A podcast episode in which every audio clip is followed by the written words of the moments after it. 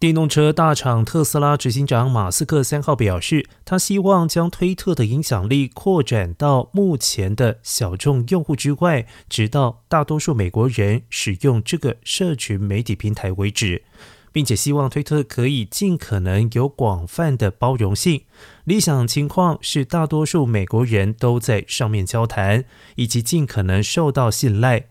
而根据最新财报，推特目前在美国的每天活跃使用者约四千万，而拥有两亿两千九百万使用者的推特假账号或者是垃圾账号，估计占第一季可变现每天活跃用户数不到百分之五。